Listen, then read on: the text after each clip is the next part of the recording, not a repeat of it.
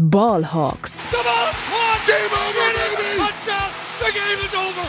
They are going nuts at Century League. Hey und herzlich willkommen zum offiziellen Podcast der German Seahawkers. Heute mit Simon. Und da sind wir auch schon wieder mit einer neuen Folge Ballhawks, dem offiziellen Podcast der German Seahawkers. Wir, das sind heute meine Wenigkeit, der Simon und bei mir ist auch Yannick. Guten Abend, Yannick. Moin, auch von meiner Seite. Äh, ja, wir beide wieder, Simon, ne? Und heute auch zu einem schönen Anlass, oder? Genau, ein schöner Anlass. Äh, ich bin ganz äh, überrascht heute Morgen aufgewacht und habe einen Spielstand gesehen, den ich so nicht erwartet hätte. Äh, und habe dann eine kurze Zeit später äh, auch einen Sieg gesehen. Und jetzt stehen die Seahawks bei 7 und 7. Wer hätte das vor dem Spiel gedacht? Wir waren ja selbst auch nicht so optimistisch unterwegs äh, in der Preview. Ähm, aber umso schöner, dass es geklappt hat und umso schöner, dass die, die Playoff-Chancen weiterhin erhalten sind. Aber ähm, da sprechen wir gleich noch ausführlich drüber. Jetzt starten wir erstmal rein in die Seahawks News. Frisch aus dem Lockerroom, unsere Seahawks News. Ja, und da gibt es ein paar Verletzungsupdates. Ähm, nicht viel. Zum Glück ist äh, im Spiel keine Verletzung neu dazugekommen. Äh, und da wir jetzt auch noch keine 24 Stunden nach Spiel äh, die Folge aufnehmen, ist auch noch nicht alles bekannt zu, wie es mit den im Spiel Verletzten weitergeht. Ähm, vor dem Spiel wurden Geno Smith outgeruled und äh, Devin Witherspoon und Jamal Adams. Ähm, bei Geno Smith ist es schon so, das hat äh, Pete Carroll direkt nach dem Spiel auch schon gesagt, dass er in der nächsten Woche wieder spielen wird und dass das gestern wohl eher eine Sicherheitsmaßnahme war, um die Verletzung eben nicht noch weiter aufreißen zu lassen. Bei Devin Witherspoon sieht es etwas schlechter aus. Da ist es wohl so, dass diese Rippenverletzung, die ja letzte Woche wieder aufgerissen ist, Anfang des Spiels, wohl die ist, die er auch schon äh, im Training Camp hatte und dass ähm, der Medical Staff der Seahawks überhaupt nicht damit gerechnet hätte, dass diese Rippenverletzung sich so lange weiter durchziehen würde. Ähm, da wird abzuwarten zu bleiben, wann er dann endlich wieder zurückkommen kann.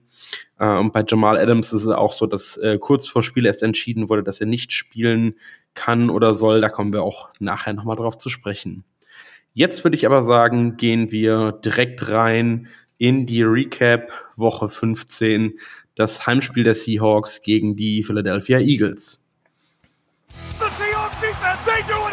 Let's Talk Turkey. Der Rückblick. Ja, am Ende stand äh, im heimischen Lumefield ein 20 zu 17 Sieg der Seahawks. Ähm, eine echte Last-Minute, äh, ein echter Last-Minute-Sieg äh, mit einer Last-Minute-Interception, einem Last-Minute-Touchdown, alles, was man so braucht, um ein eh schon arg gescholtenes Seahawks-Herz äh, noch ein bisschen höher, weiter und kräftiger schlagen zu lassen. Ähm, wie hast du das Ende des Spiels erlebt, Yannick? Erzähl doch mal. Ja, äh, krasses Spiel. Also und auch der perfekte Beweis dafür, dass ein gutes Footballspiel nicht immer ein Shootout sein muss, was irgendwie 40 zu 35 ausgeht, sondern auch ein 17 zu 20 kann ein wirklich ansprechendes und cooles Footballspiel sein, auch wenn es gerade natürlich aus Seahawks Sicht natürlich gut war, weil es am Ende ein ein so versöhnliches Ende war. Ähm, ich habe es ja live geschaut und ähm, ich kann so viel sagen, äh, als JSN das Ding da am Ende gefangen hat, äh, waren meine Nachbarn auf jeden Fall wach. Und äh, tatsächlich habe ich auch eine Nachricht aus meinem Wohnheim bekommen, dass ich doch bitte ein bisschen leiser sein soll.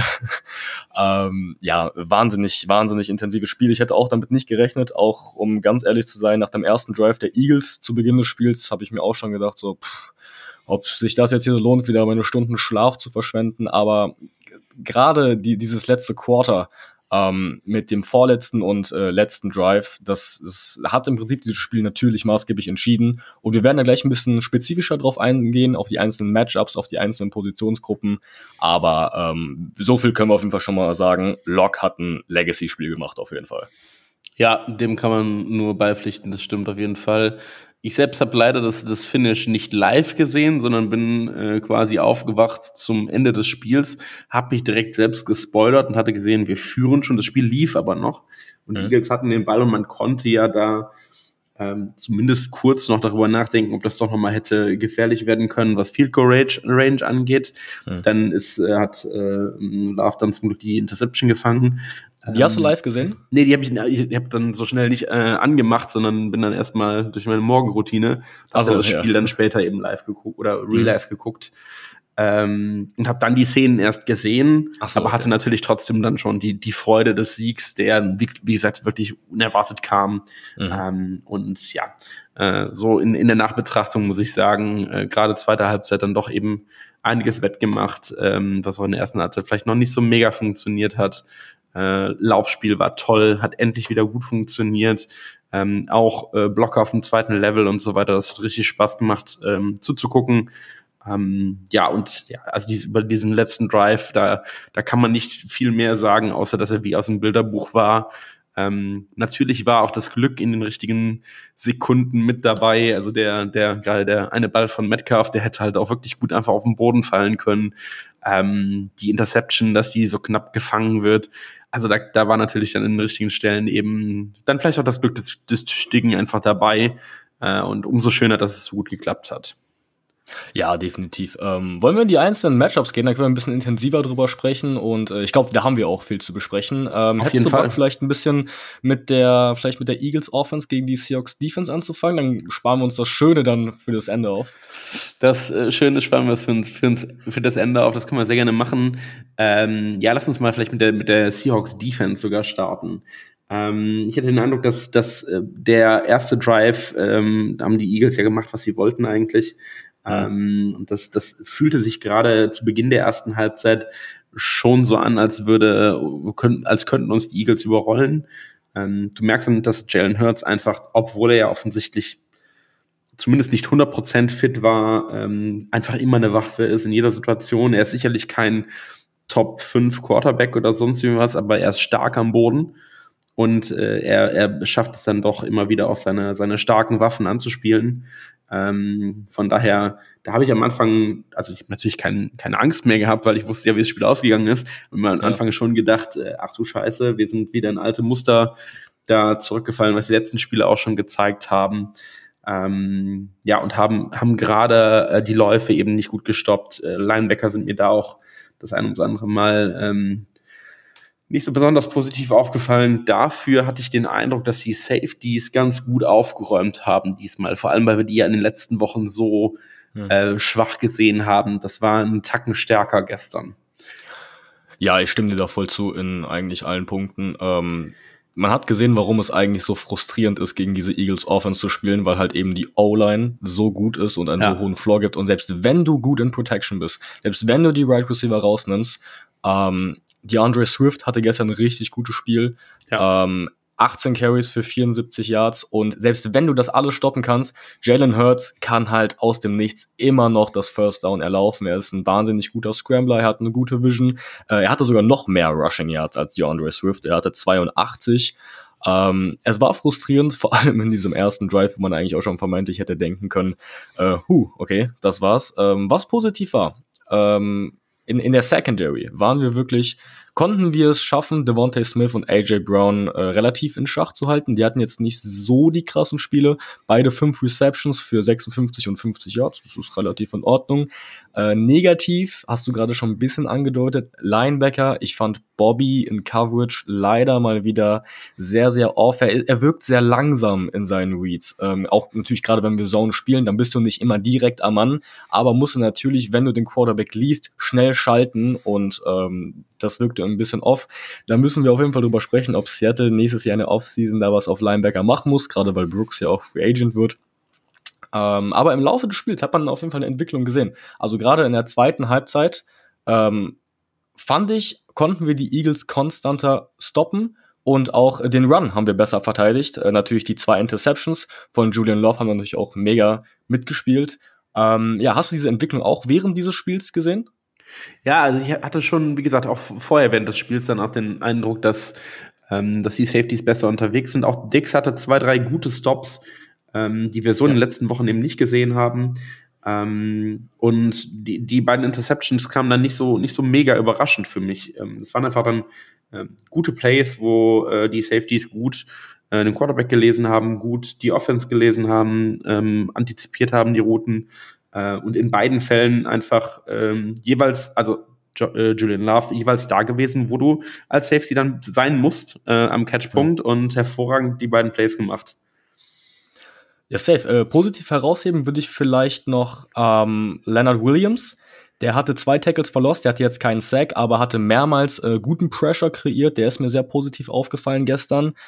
Ein bisschen negativ vielleicht über Cherry Gruen, der wurde dann gebencht für Michael Jackson. Ähm, haben wir schon öfter thematisiert. Rick Gruen dieses Jahr ein bisschen äh, off, nicht ganz so dieses starke Jahr wie letztes Jahr. Und wenn er dann für einen Michael Jackson gebencht wird, und Michael Jackson hat wirklich gestern einen richtig guten Job gemacht, Michael Jackson in allen Ehren, aber das sollte nicht der Anspruch von äh, Rick sein. Hoffen wir, dass es spätestens 2024, dass er sich da wieder fängt und ähm, Genau. Hast du es auch ähnlich gesehen oder wie also, hast du es bei Rick gesehen? Gerade, gerade Michael Jackson muss man wirklich nochmal hervorheben. Ne? Sechs ja. Targets, davon zwei Receptions allowed für, für sechs Yards nur, ähm, zwei Forced Incompletions äh, und nur ein Passer-Rating von 42 zugelassen. Also überragende Nummern. Ja. Ähm, gerade dafür, dass du dann rein rotierst äh, und ja gar nicht mal formaler äh, Starter bist, schon richtig stark. Und ja, ich glaube, ähm, wir haben jetzt schon ein paar Mal über Wohlen gesprochen. Es ist ich glaube, es ist der ganz klassische Sophomore-Slump. Es funktionieren einfach Dinge nicht, die letztes Jahr funktioniert haben. Äh, und das wird auch nächstes Jahr dann wieder aufrecht, äh, aufwärts gehen. Die Frage ist, ähm, also letztes Jahr hat er viel von, von Athletik gelebt äh, und davon neu zu sein. Und ähm, die Frage ist, schafft es einfach die Athletik wieder so aufs Spielfeld zu bringen und dabei auch die richtigen Entscheidungen zu treffen. Das ist einfach ein Lernprozess, äh, aber aus meiner Sicht, ähm, ja, bei ihm war ja immer schon klar, sky's the limit, aber Floor ist halt auch nicht so mega hoch, deswegen muss man halt dann irgendwie immer damit auch rechnen, dass es ähm, mal so einen Ausfall gibt. Ähm, das waren jetzt diese Saison ein paar viele. Äh, hoffen wir, dass es nächstes Jahr wieder besser wird. Ja, auf jeden Fall. Ähm, ich war ein bisschen enttäuscht von der Eagles Offense. Also jetzt mal aus neutraler Sicht. Ich habe mich aus Seahawks Sicht natürlich gefreut, dass sie so enttäuschend war. Aber die Eagles haben diese Saison wirklich, also das Rushing Game ist stark, die O-Line ist stark, aber sie haben doch erschreckend wenig Antworten im Passing Game. Also ich hatte sie auch durch die Luft stärker erwartet. Da waren sie letztes Jahr auf jeden Fall auch stärker. Ähm, ja, also davon haben die Seahawks natürlich auch profitiert, denn wenn wir nominell durch diesen Eagles-Roster gehen, dann ist der Eagles-Roster von den Namen natürlich dem Seahawks-Roster überlegen. Ich glaube, das müssen wir so anerkennen und haben wir auch schon in der Preview so thematisiert.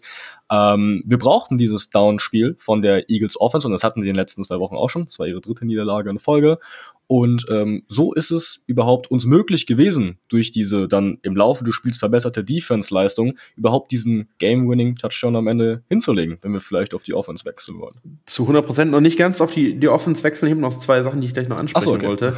ähm, aber du, du hast vollkommen recht. Also das ist, natürlich spielen dann auch zwei Faktoren ineinander. Ne? Also zum einen ähm, dass du nach diesen ersten beiden Drives, okay, der zweite ist dann nur mit einem Field Goal geendet und nicht mit einem Touchdown, aber ähm, dass du nach den beiden Drives nicht aufsteckst und sagst, okay, das Spiel verlieren wir eh und mhm. die Seahawks, also gefühlt, die Seahawks Defense äh, solche Spiele auch schon gehabt diese Saison. Man er erinnere an die Cowboys zum Beispiel, ne? Ähm, kein einziger Drive ohne Punkte. Ähm, also nicht aufstecken. Die Eagles diese Saison speziell das Problem, dass sie Spiele nicht zumachen können. Ähm, und dann natürlich in ganz entscheidenden Situationen Clutch Plays, wie Julian Love die erste Interception.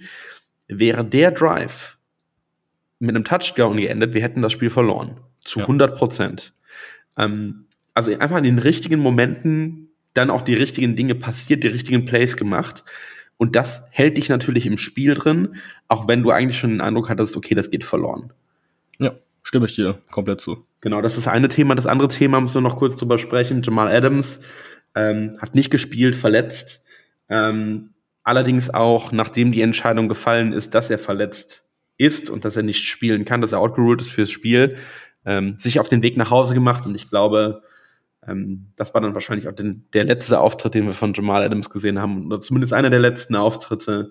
Das wird dann wahrscheinlich das äh, fast zum Überlaufen gebracht haben ähm, ein Spieler, der nicht mal den Anstand hat, bei seinem eigenen Team dabei zu sein, wenn das Spiel, äh, wenn ein, wenn ein entscheidendes Spiel ansteht äh, und stattdessen lieber nach Hause fährt. Ich glaube, den, den will keiner von uns auf dem Roster sehen und ähm, ich denke, da stehen die Zeichen für die Offseason ganz klar auf Trennung. Ja, ähm, die Stimmung war in den letzten Wochen eh schon nicht gut zwischen Jamal und dem Team und auch zwischen Beat. Da war ja diese Sache, müssen wir gar nicht groß aufrollen, was da auf Twitter passiert ist, dass er sich da über die Frau eines äh, Journalisten ähm, öffentlich lustig gemacht hat und was natürlich auch gar nicht geht. Ähm, ich denke auch, hm, können wir vielleicht an anderer Stelle auch nochmal ein bisschen intensiver äh, thematisieren. Ich glaube, da stehen auch die Zeichen auf Trennung. Ja, Genau. Aber dann, du hattest es eben schon angekündigt, lass uns gerne rüberwechseln zum sehr viel schöneren Teil noch. Also, ich meine, eine, eine gesteigerte Defense-Leistung ist immer auch ein, ein, ein schönes Ding, aber ähm, das, das Schönste gestern Abend war natürlich eindeutig die Offense-Leistung. Ähm, und lass uns doch vielleicht als erstes wirklich auf Drew Lock gucken. Du hast eben in deiner um, Gesamteindruck des Spiels schon gesagt, dass äh, einfach ein, ein wirklich äh, guter Abend von Drew Lock ähm, ja, fass das doch gerne nochmal zusammen. Was sind die Dinge, die dir am besten aufgefallen sind, die dich am meisten beeindruckt haben gestern Abend? Oh, da muss ich jetzt erstmal kurz schauen. Da habe ich mir einige Sachen aufgeschrieben. Und zwar eine Offense eigentlich in allen Leveln, allen Posit äh, Positionsgruppen habe ich mir eigentlich positive Sachen aufgeschrieben. Fangen wir mit dem Star natürlich von gestern an, beziehungsweise einem der Stars gestern, Drew Lock. Er wirkte viel ruhiger in der Pocket als gegen die 49ers, aber trotzdem quicker in seinen Decisions. Ich hatte das Gefühl, wenn ich ihn beobachtet habe, die Protection war übrigens auch gut. Ähm, Locke wirkte sehr viel abgezockter, hat das Feld schneller gelesen, er wirkte schneller mit seinem Kopf. Ich habe mir vorhin auch nochmal die 40 Minuten Version reingezogen, habe da wirklich auf seinen Kopf und auf seinen Blick geachtet. Er wirkte sehr viel viel reifer. Das finde ich sehr sehr krass so im Vergleich zu vor einer Woche, wie schnell sowas dann sich irgendwie anpassen kann gegen eine nach wie vor extrem starke Eagles Defense. Ähm, natürlich auch in der ersten Halbzeit war nicht alles gut von ihm. Er hat den einen oder anderen relativ ungenauen Ball geworfen. Das ist aber nichts Neues bei Drew Lock, dass seine Accuracy nicht immer ganz so on point ist. Aber er hat das Armtalent, um viel auszugleichen und auch das, das Decision Making. Und ähm, auf allen Leveln. Lock war toll, ähm, das Rushing Game war richtig gut. Ken Walker ist einer der besten Tackle Breaker der NFL. Man hat das gestern wieder gesehen, er ist ein absoluter Playmaker. Nur weil er ähm, Kontakt des Gegners spürt, heißt es noch lange nicht, dass er am Boden ist. Er hat so viel, äh, so viel Yards after, after, ähm, nachdem er berührt wurde, gemacht. Man sieht das ja auch an dem äh, ersten Touchdown von Ken Walker, was auch eine total coole Story war, dass Drew Lock dann nach vorne gesprintet kommt, um selber zu blocken. Das fand ich äh, eine coole Storyline. Ähm, wenn wir da auf, auf die Receiver gehen oder generell erstmal auf das Play Calling, weiß nicht, wie hast du das gesehen? Ich fand, das Play Calling war auf jeden Fall kreativer von Shane Waldron. Ähm, wir hatten ja vorher auch schon mal thematisiert, dass uns die Offense ein bisschen zu eindimensional war. Wir haben jetzt mehr mit Heavy Personal gespielt, also äh, mehr mit mehr Tight Ends auf dem Feld und haben das so ein bisschen mehr kombiniert mit Play Action, RPOs. Das ist mir auf jeden Fall aufgefallen. Und unfassbar aber war, die Screens haben gestern mal funktioniert. Ähm, ich konnte auch meinen Augen nicht trauen. Äh, das hat auch gut geklappt. Wie hast du es gesehen? Ja, ich hab's, äh, kann, kann das eigentlich an ganz vielen Stellen nur unterzeichnen. Äh, was mir bei, bei Locke wirklich auch gefallen hat, was mir auch letzte Woche schon gefallen hat, ähm, ist die Mentalität von ihm. Also dieses, ähm, er hat jetzt anderthalb Jahre äh, als Backup hinter ähm, hinter Smith gesessen und auf diesen einen Moment gewartet. Äh, und er hat halt einfach gestern abgeliefert. Und das, das ist mhm. sehr schön zu sehen. Auch dieses, du hast es eben schon angesprochen, das Play, ähm, wo er dann an Ken Walker vorbeisprintet und äh, als Leadblocker da gefühlt unterwegs ist. Das einfach, also klar, das willst du nicht von einem Franchise Quarterback sehen eigentlich. Ist er ja jetzt auch nicht, aber äh, das ist einfach geil. Das zeigt, äh, dass er richtig Bock hatte dass er den Sieg wollte und dass es für ihn nicht ein, ja, jetzt muss ich halt spielen, weil mein, mein Starter verletzt ist, Ding war, sondern ein, ich will zeigen, was ich kann, ich will alles raushauen, Ding war. War ähm, sicherlich immer noch kein Auftritt, wo ich jetzt sagen würde, okay, ähm, toll, jetzt äh, haben wir unseren neuen Starting Quarterback gefunden und äh, ich sehe ihn auch weiterhin nicht über Gino. Ähm, aber vor allem auch der letzte Drive ähm, war schon sehr beeindruckend. Gut die Bälle angebracht. Bisschen Pech hat tatsächlich auch noch gehabt dann bei ähm, dem, dem einen Ball auf Locke zum Beispiel, der ähm, also Glück A, dass er nicht interceptet wurde, aber B dann auch Pech, dass Locke ihn nicht gefangen hat. Ja, ähm, wirklich, ich kann den, den Eindruck nur teilen. Ken Walker, tolles äh, Laufspiel wieder. Ähm, PFF-Grade über 90, äh, das ist schon, schon außergewöhnlich gut. Bester Running Back ähm, aus Woche 15. Ähm, und einfach wieder gezeigt, wie letzte Saison auch schon, dass diese explosiven Plays dabei sind. Der Touchdown-Run war, war überragend mit den Cuts.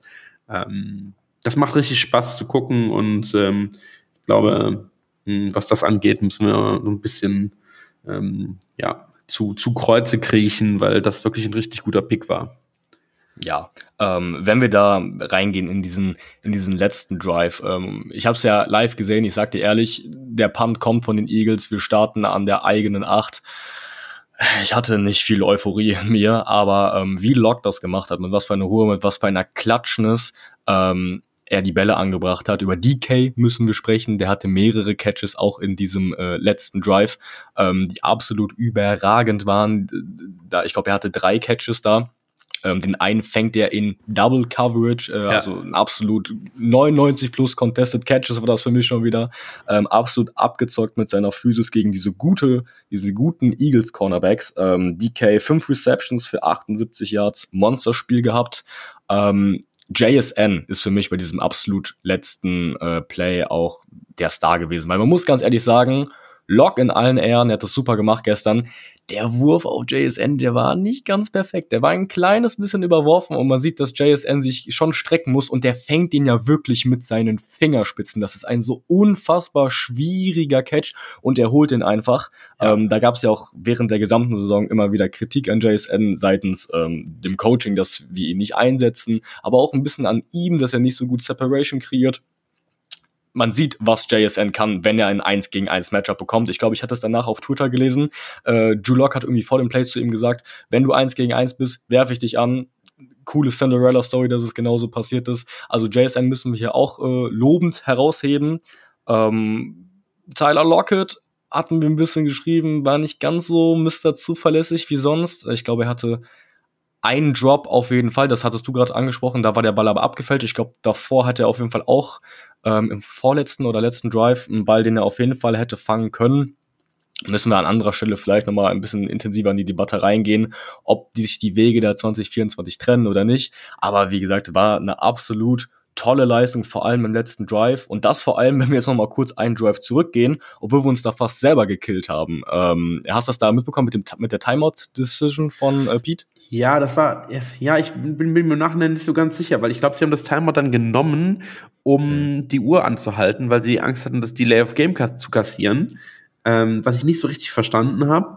Das war zumindest das, was ich dann nachher bei Twitter gelesen habe. Aber ja, das ist halt, äh, das ja, wieder, wieder so ein Ding von, von äh, Clock Management und, und Timeout Management von Pete, was irgendwie so ein bisschen schwierig ist.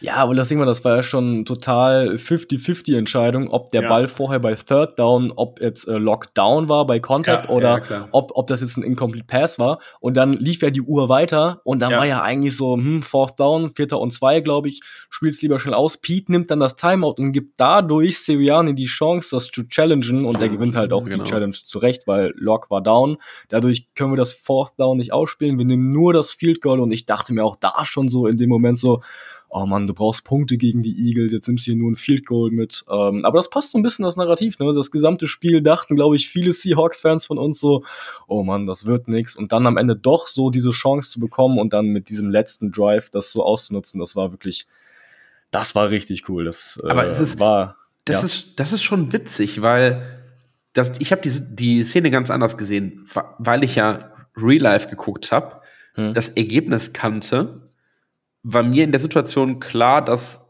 für das Field Goal gehen die richtige Option ist, weil ja noch acht Minuten auf der Uhr waren oder so. Hm. Und weil auch klar war, wenn, wenn die Eagles in ihrem Drive danach punkten, dann ist es eh durch. Hm. Und wenn, ähm, so wie es dann kam, wir, sie, wir, wir es schaffen, sie vom Ball zu trennen, okay, dann war dann die Interception auch noch, dass wir eh noch unsere Chance bekommen aus dem Winkel habe ich ähm, gar nicht verstanden, warum man überhaupt das Timeout nimmt, um dann darüber zu diskutieren, ob man den, den vierten Versuch nimmt nicht einfach sofort das Field Goal kickt, weil das war ja von Anfang an eine machbare Distanz. Hm, ja, ja, klar. Ähm, ich glaube, es geht da eher darum, also dann durch diese Strafe, also dann dadurch, dass Lock gesackt wurde, war es dann 4 und 8, deswegen hat sich diese Sache, ob wir dafür gehen, ja, ja, klar. eh erledigt. Ja, ja. ich weiß, was du meinst. Ähm, ich wäre, glaube ich, vorher trotzdem bei 4 und 2 gerne dafür gegangen, weil Okay. ähm, ich hatte halt damit gerechnet, dass die Eagles danach äh, auf jeden Fall wieder scoren. Ich hatte nicht damit gerechnet, dass sie dann äh, so den Ball wieder hergeben und ich dachte, dass sie uns dann wieder totlaufen. Ja. Ähm, ja, aber wie gesagt, im Nachhinein ist man schlauer. Ne? Im Nachhinein Ja, ist es genauso gekommen, wie man es vermutet hatte. Also wie man es nicht vermutet hatte. Und ähm, ich war aber auch, wie gesagt, da kommen wir jetzt ein bisschen auf die andere Seite. Ähm, dann die Eagles haben den Ball. Es steht 17 zu 20. Es waren, glaube ich, noch, wie viele Sekunden waren auf der Uhr? 28 oder so. Ähm, und sie hatten noch alle drei Timeouts. Und was sie dann daraus gemacht haben, das fühlte sich irgendwie jetzt aus neutraler oder Eagles Sicht total unbefriedigend an, weil Hertz hatte dann noch diesen Lauf durch die Mitte, wo er dann auf jeden Fall Richtung Midfield kam und sie brauchten ja nur ein Field Goal. Das waren dann irgendwie vielleicht, um in Field Goal Range zu kommen, sie haben einen guten Kicker, vielleicht 15, 20 Yards, die noch nach vorne kommen müssen, was für diese Eagles Offense machbar sein sollte, vor allem mit drei Timeouts. Und dann nimmt Hertz da diesen Deep Shot, was ich gar nicht verstanden habe. Und das ist auch ein überragendes Play von Julian Ja. Love, der da seine Ja. zweite Interception fängt. Ich hatte erst nicht ganz gecheckt, dass der da mit dem linken Fuß doch noch down war. Ich dachte, das äh, rufen sie zurück. Aber das müssen wir noch mal herausheben. Ja. Love mit einem Wahnsinnsspiel gestern, oder? Ja, Siehst auch so? definitiv. Definitiv, ja. War PFF-Grade auch 92, 92 glaube ich. Ähm, Mhm. Hat nur zwei Completions zugelassen, die zwei Interceptions gefangen. Ähm, also auch überragendes Spiel, auf jeden Fall. Und zahlt, zahlt natürlich letztendlich dann auch auf diese ganze Adams-Geschichte ein. Ne? Also ähm, wir werden sowieso was auf der Position tun müssen. Ähm. Es wird sich sowieso was verändern auf der Position, ähm, aber vielleicht kannst du eben Love eher halten als die beiden sehr, sehr teuren Safeties, die wir da sonst noch rumspringen haben. Du hattest eben Tyler Lockett noch angesprochen. Ähm, Ja. Daniel hatte das ja ursprünglich in, in seiner ersten Podcast-Folge hier äh, auch schon mal angesprochen. Die, die Wahrscheinlichkeit, dass er retired, halte ich für nicht so klein. Ähm, Ja. Man merkt das die ganze Saison schon, dass ähm, er nicht mehr Mr. Zuverlässig ist, wie er das in den letzten Jahren davor immer war. Ähm, und ich glaube, Tobi hat es mal durchgerechnet. Cutten wäre äh, vor dem ersten Sechsten möglich, dann würden zwar 10 Millionen Dead Cap da stehen bleiben, aber wir würden uns auch fast 16 Millionen ähm, Cap zusätzlich sparen. Das heißt, äh, da, da kann man einfach, da kann man einfach sehr viel Raum machen, auch für Free Agent Signings, ähm, natürlich auch für Rookies wieder, ähm, aber darin den, den Kader in der Breite eher zu verstärken. Und man muss dazu ganz klar sagen, man hat es gestern wieder gesehen, JSN findet immer mehr seine Rolle. Ähm, das ist keine Rookie-Season, äh, wie Garrett Wilson sie hatte, aber es ist eine, eine richtig gute Rookie-Season. Ähm, und auch da, Sky is the limit, würde ich sagen. Ähm, wenn der so weitermacht, dann, dann so, so wem mir das im Herzen tut, aber dann denken wir sehr schnell nicht mehr über, über Tyler Lockett nach. Ja, definitiv. Ähm, stimme ich dir zu. Ich glaube, Tyler Lockett hat auf jeden Fall auch seine Seahawks Legacy hier. Äh, Wir alle lieben ihn, ähm, aber ich glaube, wir sind da für die Zukunft auf Wide Receiver wirklich gut aufgestellt. Das ähm, denke ich auch. Genau, Running Backs haben wir drüber gesprochen, Receiver haben wir drüber gesprochen, Quarterback haben wir drüber gesprochen. Äh, Tight Ends, ähm, O-Line, was ist dir da noch aufgefallen? Ähm, die O-Line war ziemlich in Ordnung, ähm, fand ich. Also jetzt kein Monsterspiel, ist aber auch schwierig gegen diese D-Line der Eagles. Ähm, wir haben Jalen Carter zum Großteil in Schach gehalten. Ich glaube, er hatte ähm, einen Sack. Äh, Damon Lewis hat im letzten Drive ihn aber einmal absolut ge gepancaked und Damon Lewis sah gut aus gegen ihn. Ähm, die O-Line fand ich in Ordnung. Ähm, Seattle ist noch weiter von entfernt, eine Top 10 Line in der Liga zu haben, aber man ist, glaube ich, meiner Meinung nach auf einem ganz guten Weg, wenn man das so jetzt im Big Picture über die letzten Jahre vergleicht.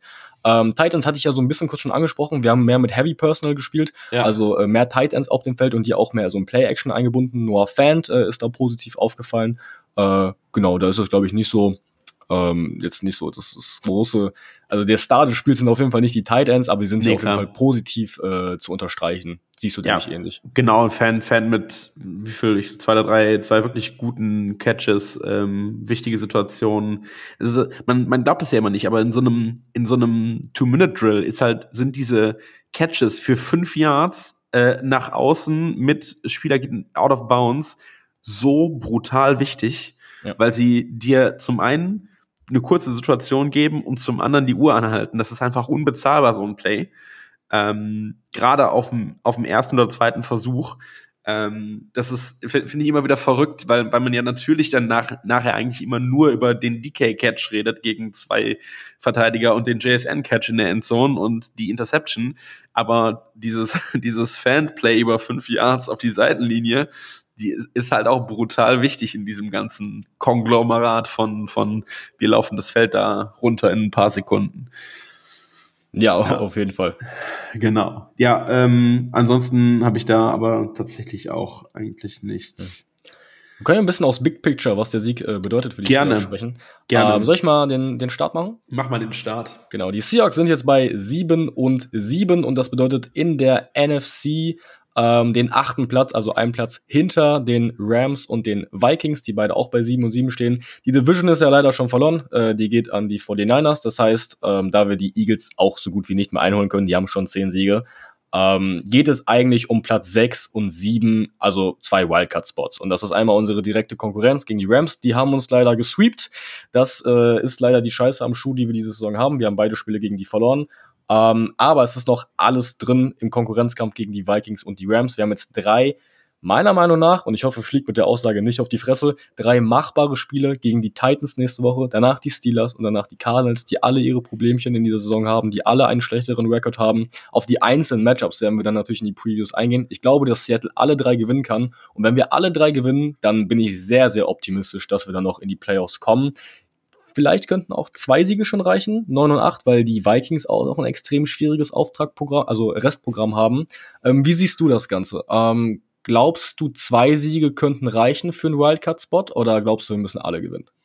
Ich äh, glaube, wir sollten alle gewinnen, aber wahrscheinlich werden zwei reichen. Also du hast gerade schon gesagt, dass die Vikings, glaube ich, noch zweimal gegen die Lions spielen. Gut, die Lions haben jetzt auch in den letzten Wochen nicht so stabil mehr performt. Ähm, die Rams spielen noch gegen die 49ers. Allerdings auch in der allerletzten Woche, wo wir gegen die Cardinals spielen, wo wahrscheinlich oder wo vielleicht für die 49ers auch schon alles geclincht ist, inklusive First Round by.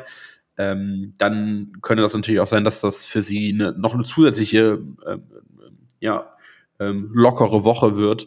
Ähm, also ich, ich denke, wahrscheinlich reichen zwei Siege. Ich will mich nicht darauf verlassen. Deswegen ist ganz wichtig jetzt die Titans. Die Steelers sind auf, für mich noch das schlagbarste Team eigentlich von den ähm, und ähm, hm. ja, dann Cardinals, Division-Duelle, wir wissen das, sind, sind sowieso immer ähm, speziell und eig eigentlich, eigentlich, ähm, ist, ja, ähm, we, we, man, man will es ja eigentlich nicht aussprechen, aber ähm, verlieren wir ja im, traditionell immer ein Spiel und ja, ja. vor allem gerne in, in Arizona, in diesem furchtbaren mhm. Stadion. Aber findest du das so schlimm? Ich finde es eigentlich ganz, äh, also jetzt nur optisch oder so. Nein, überhaupt nicht. Nein, ich, äh, ich referenziere das Stadion immer, weil da äh, gefühlt die Hälfte der, der Legion of Boom sich äh, also, schwerst äh, verletzt ja, ja. hat. Ja, ja, okay, Weil wir dann einen, einen Super Bowl verloren haben. Ja, ich, ich, weiß nicht, was ansonsten noch alles Schlechtes passiert ist. Das, das stand halt einfach ein brutal schlechtes Omen, wenn es um die Seahawks geht. Deswegen. Ja, das ist ein bisschen, ja. Ist ein bisschen verflucht, ne? Ja, ähm, ja äh, ich sehe das auf jeden Fall auch jetzt. Ich finde es krass, wie, wie krass sich das Narrativ verändern kann. Ne? Wir kommen da aus vier Niederlagen in Folge, stehen da äh, sechs und sieben, wir werden überholt von hinten. Und jetzt dieser eine Statement-Sieg gegen die Eagles, gegen ein wirklich gutes Footballteam, das muss man nochmal herausheben. Und sofort ändert sich das Narrativ. Ne? Sofort hast du jetzt, guckst du nach vorne, du hast drei machbare Spiele, du hast ein absolut realistisches Szenario, noch in die Playoffs zu kommen. Und auf einmal ist die Stimmung hier als Seahawks-Fan irgendwie ganz anders wieder. Siehst du auch so? Oder hast du auch das Gefühl? Ja, es, ich meine, es ist natürlich auch so. Und es kommt in allererster Linie daher, dass wir ja schon von Anfang der Saison immer gesagt haben, es kommt diese Streak von vier Spielen, hm. die wir nach menschlichem Ermessen nicht gewinnen können, weil die Teams zu stark sind. Hm. Jetzt haben wir eins von den vielen gewonnen. Das verändert natürlich die Sicht auf diese Saison. Und dann ist es eben in der Rückschau nicht mehr so mega dramatisch, dass wir beide Spiele gegen die Rams verloren haben. Hm. Wir hätten mindestens eins gegen die Rams gewinnen müssen, ja. um uns diese vier Niederlagen zu leisten. Und deswegen ist natürlich jetzt der Blick ein ganz anderer. Man kann das in Zahlen wunderbar ausdrücken. Die Playoff-Wahrscheinlichkeit wäre bei einer Niederlage bei 10% gewesen. Durch den Sieg ist sie bei 49%. Ja. So groß ist der Spread zwischen einmal gewinnen, einmal nicht gewinnen, einmal verlieren. Ähm, ja, deswegen klar.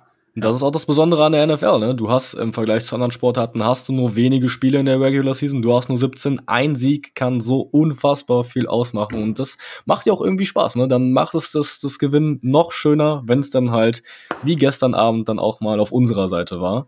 Ähm, ja, genau. Also für, für mich, äh, wie gesagt, nächste Woche Heiligabend, wenn wir alle schön am, am Weihnachtsbaum sitzen, ähm, das eigentlich entscheidende Spiel in dieser Series. Wenn wir das nicht gewinnen, dann, dann sehe ich, dann sehe ich sehr schwarz. Aber das ist eigentlich auch ein Must-Win-Sieg.